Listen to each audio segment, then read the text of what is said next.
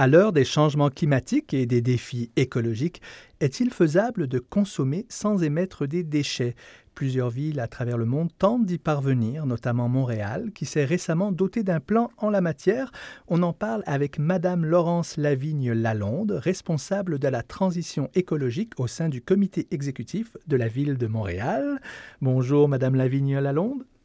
Bonjour.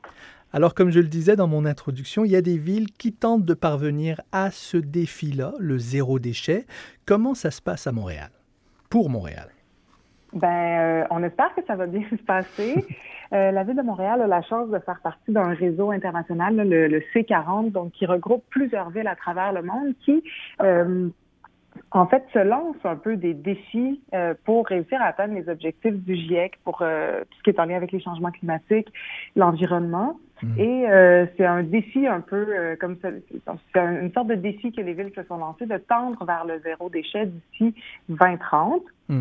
Euh, L'objectif qui est fixé là, dans le C40, c'est de détourner 70% des matières de l'enfouissement d'ici 2030. Et à la ville de Montréal, ben, on trouvait que c'était un très bel objectif, mais on a décidé d'aller plus loin et nous, on se fixe euh, l'objectif de détourner 85 ah de la matière générée sur le territoire d'ici 2030. D'accord, donc c'est quand même très ambitieux.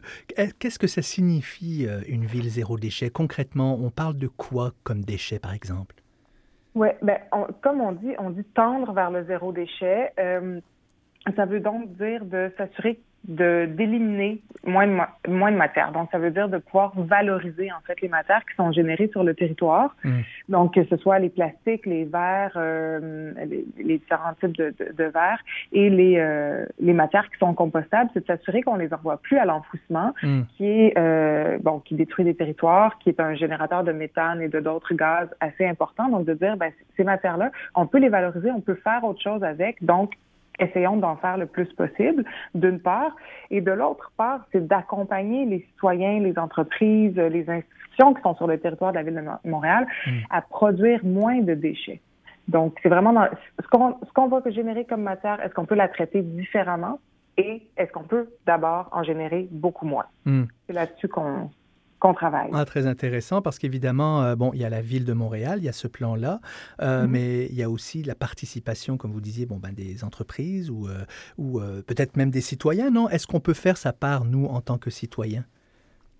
Absolument. la ville de Montréal déploie là, déjà différentes collectes. On a environ sept collectes sur le territoire de la ville de Montréal, que ce soit évidemment les ordures ménagères que tout le monde connaît, qui est là depuis longtemps, le compost, les, euh, les matières recyclables, les résidus verts aussi dans les périodes estivales. On a aussi des collectes pour les résidus de construction. Donc, on a mmh. tout ça, mais il faut s'assurer que les gens participent davantage. Donc, on a, nous, un effort en termes de sensibilisation, d'éducation à faire, s'assurer de faciliter les outils qu'on donne aussi aux citoyens. On sait que les gens sont, euh, sont très occupés, ont des vies de fous, beaucoup, courts, mmh.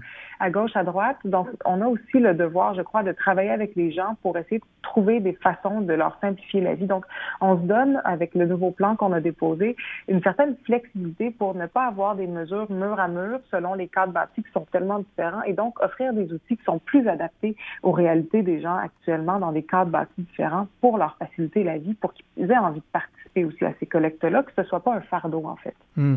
On voit à l'international, évidemment, qu'il y a euh, d'autres euh, d'autres projets, des pays aussi qui s'y mettent. Le Maroc, par exemple, interdit euh, les plastiques à, usage unique. Au Costa Rica, même, ça allait plus loin avec toute forme de plastique euh, de consommation interdite sur le territoire. Bon, euh, en Scandinavie aussi, plusieurs projets dans ce sens-là. Vous disiez que Montréal faisait partie, fait partie d'un réseau international. Est-ce que Montréal s'inspire de ce qui se fait ailleurs, par exemple? Absolument. Ce réseau-là nous permet justement, comme je disais, de se lancer des défis euh, et de, de, de, mettre en commun euh, de l'information, de partager des expériences. La Ville de Montréal s'est aussi engagée euh, à déposer là, au courant de l'année qui vient un règlement pour interdire les plastiques à usage unique. Parce que oui, si on veut que les citoyens participent, si on veut qu que les entreprises participent, ben on doit, oui, les encourager avec des bons outils, mais on pense aussi que c'est notre devoir de les aider en interdisant certains matériaux qui, euh, qui sont de manière très générale pas valorisé ou pas valorisable. Hmm. Donc, on travaille avec des règlements et on doit aussi travailler avec les partenaires des gouvernements supérieurs pour changer parfois des règlements sur l'utilisation de ces matières-là ou même sur la composition des plastiques qu'on va permettre d'entrer sur le territoire parce qu'il y a des plastiques qui ne sont pas recyclables pour l'instant. Pourquoi on devrait les retrouver sur notre territoire? C'est une question qu'on se pose. Donc, on a hmm. aussi des discussions à avoir avec euh, nos gouvernements supérieurs. Donc, il y aurait l'implication euh, peut-être euh, à court ou moyen terme des, du Québec ou du Canada, par exemple? Les deux, euh, on a décidé dans notre plan de gestion des matières résiduelles de s'attaquer entre autres au gaspillage alimentaire et au gaspillage de textiles. Hmm. Euh, on sait que le textile, c'est une industrie extrêmement polluante et actuellement, au Québec, on n'a pas de débouché réellement pour cette matière-là. Donc, elle est de manière générale enfouie.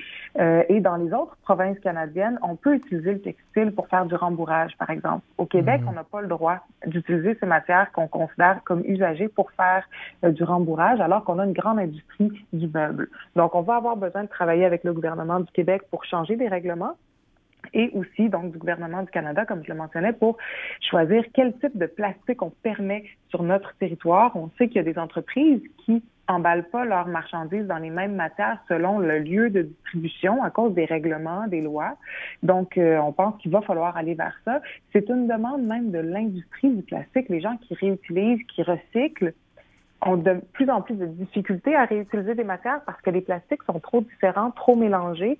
Euh, il y a des, certaines impuretés, donc ça devient difficile. On a besoin des gouvernements pour réglementer et donc s'assurer qu'on va bien traiter ces matières-là en, bout de ligne. Hum, ben, très intéressant, merci beaucoup. en tout cas, citoyens, villes, provinces ou le pays. C'est un combat de toute façon à tous les niveaux. Merci pour ces éclaircissements, Madame Laurence Lavigne-Lalonde.